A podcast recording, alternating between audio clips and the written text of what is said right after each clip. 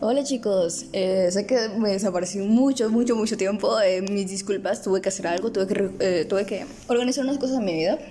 Eh, espero que no les haya causado inconvenientes. Eh, los extraño mucho, de verdad quería volver a los podcasts. De hecho, hace, un, hace pocos podcasts me dio un agradecimiento por los podcasts. Eh, agradezco demasiado su compañía y todo el apoyo que me han dado. Eh, sé que decaí y sé que debe haber cumplido mi promesa de que les de traer podcasts todos los días sobre el libro este. Voy a seguir con, la, con el libro. Eh, veo que les gustó bastante, así que espero que les siga gustando. Este capítulo tiene algo con las drogas y pues pongo esto de advertencia por si alguien tuvo alguna vez una adicción o algo por el estilo, entonces no le quiero causar alguna incomodidad. Eh, dicho esto, quiero que tomen agüita y se pongan cómodos. Este es el, es el capítulo 2 de La Revolución de los Gatos, José Luis Vázquez. Eh, si era el autor que les dije no, bueno, vamos a empezar. El capítulo 2 se llama Hambre y dice así. Alejandro no podía contener el llanto. Había escuchado las terribles historias de lo que sucedía a los violadores de niños y él estaba encerrado ahí. No solo por haber violado a uno, aunque técnicamente era un cadáver, sino también por haberse comido parte de su cuerpo. Arturo, como con cualquier otro cliente, se acercó y se sentó frente a Alejandro, quien no dejaba de llorar. Turro, en serio, yo no hice nada. Yo no sería capaz de hacer algo así, exclamó Alejandro, sin poder contener el llanto. Yo sé que no serías capaz de hacer algo así, Jano, pero no chingues, respondió Arturo, elevando ligeramente la voz. Después volvió a seguir susurrando cuando notó que uno de los custodios lo miraba. ¿Cómo quieres que te saque esta si no me dices que de verdad pasó? Es que Alejandro se quedó pensando mientras evitaba mirar a los ojos a Arturo. Es que no puedo, las cámaras de seguridad debieron... Tú sabes bien que las cámaras de seguridad no funcionan. No trates de verme la cara de pendejo y dime qué es lo que pasa ahora. Miro, mira Turro, respondió Alejandro aún sin levantar la vista. Tú sabes que yo siempre he tenido problemas con la coca. No chingues, cabrón. Arturo se llevó las manos al rostro, como presintiendo lo que Alejandro iba a decir. Y no más, no la he dejado por ahora, me controlo más y nadie se da cuenta de que me la sigo metiendo. Arturo, mirándolo con cierto arrepentimiento, preguntó, pero si no parece que te estés metiendo nada, además no te supone que si sigues inhalando te ibas a acabar la nariz. Es que el punto, no tengo que inhalarla. Ah, chinga, ¿cómo es eso? Preguntó Arturo con auténtica curiosidad. Pues verás, la doña que me la vende me enseñó que la coca no solo se puede inhalar o fumar, también se puede meter por el culo. Incluso hasta te dura más tiempo. Arturo no pudo contener una sola carcajada, la cual llamó la atención de los custodios. Él, fingiendo una expresión enfadado, despachó a los custodios que se le habían acercado. Ya había escuchado algo así, pero ahora eres puto, ¿no? Digo, se supone que los putos empolvan la punta de la pistola para que se les adormezca y puedan embestir todos los agujeros que se les venga en gana. Arturo seguía riendo entre dientes. Alejandro levantó la vista y lo miró. Tenía el rostro más rojo que un tomate. No, cabrón, no chingues.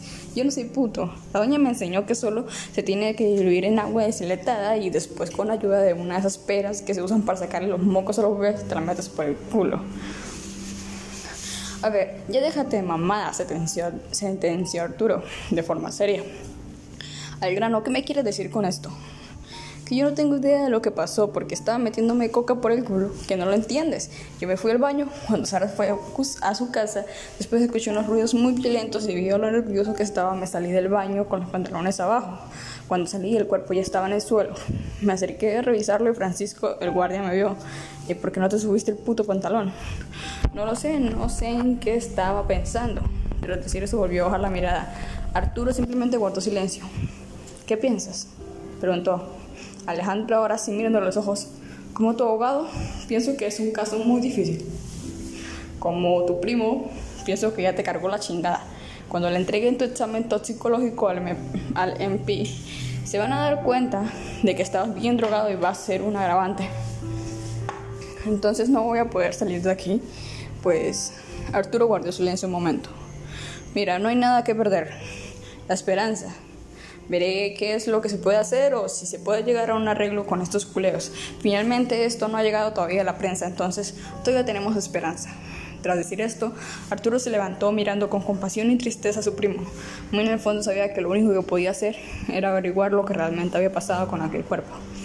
Haber recibido el cuerpo de aquel niño de cinco años en esas condiciones afectó mucho a Sara. Su cabeza le dolía y le daba vueltas. Sentía la boca seca y los pies pesados. Además, un terrible escalofrío recorría su cuerpo de forma constante. No dejaba de pensar en aquel angelito que por la edad bien podría ser su hijo. Se maldijo a sí mismo por haber tenido que aceptar este trabajo, aunque era la única oportunidad de sacar adelante su hogar.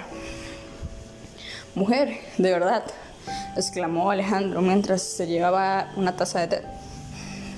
Si no te sientes bien, no tienes por qué estar aquí. Mira, ya es de noche, Francisco. Seguramente debe estar dormido y no hay mucho trabajo que atender, a menos que suceda una tragedia. En serio, es mejor que vayas a descansar. Pero no puedo, respondió Sara, dándole un sorbo al té. Si se dan cuenta que me fui, yo no voy a pasar el periodo de prueba y me van a correr. No puedo hacer eso. Tengo que pensar en... Es tu hijo, lo sé. Contempló Alejandro. Esa es la ventaja de estar en el turno a turno y no tener cámaras de seguridad. Mira, el jefe no está, el guardia está dormido, casi no hay trabajo y yo no voy a decir nada. ¿De verdad harías eso por mí? Preguntó Sara mirándolo de forma cálida. Por supuesto, sé que tú harías lo mismo por mí. Sara, sin pensarlo, le dio un beso en la mejilla a Alejandro, corrió por sus cosas y salió tratando de hacer el menos ruido posible. Ella no dejaba de pensar en su hijo, pero ahora también pensaba en Alejandro. Tal vez ahora sí había encontrado a un hombre que valía la pena, pues después de tanto que la había coqueteado parecía estar interesado de verdad en ella. Alejandro revisó tres veces que Sara realmente se hubiese ido y que Francisco siguiera dormido. Después sacó de su mochila un pequeño sobre con polvo blanco, una botella con agua desletada, de la misma que se usa para las planchas, y un aspirador nasal para bebés. Tomó un vaso de precipitado que tenía sobre una de las mesas y comenzó a diluir aquel polvo en el agua. Cuando quedó bien disuelto, recogió la mezcla con el aspirador nasal, usándolo como si fuera una pipeta. Después vengo a trabajar contigo, niño.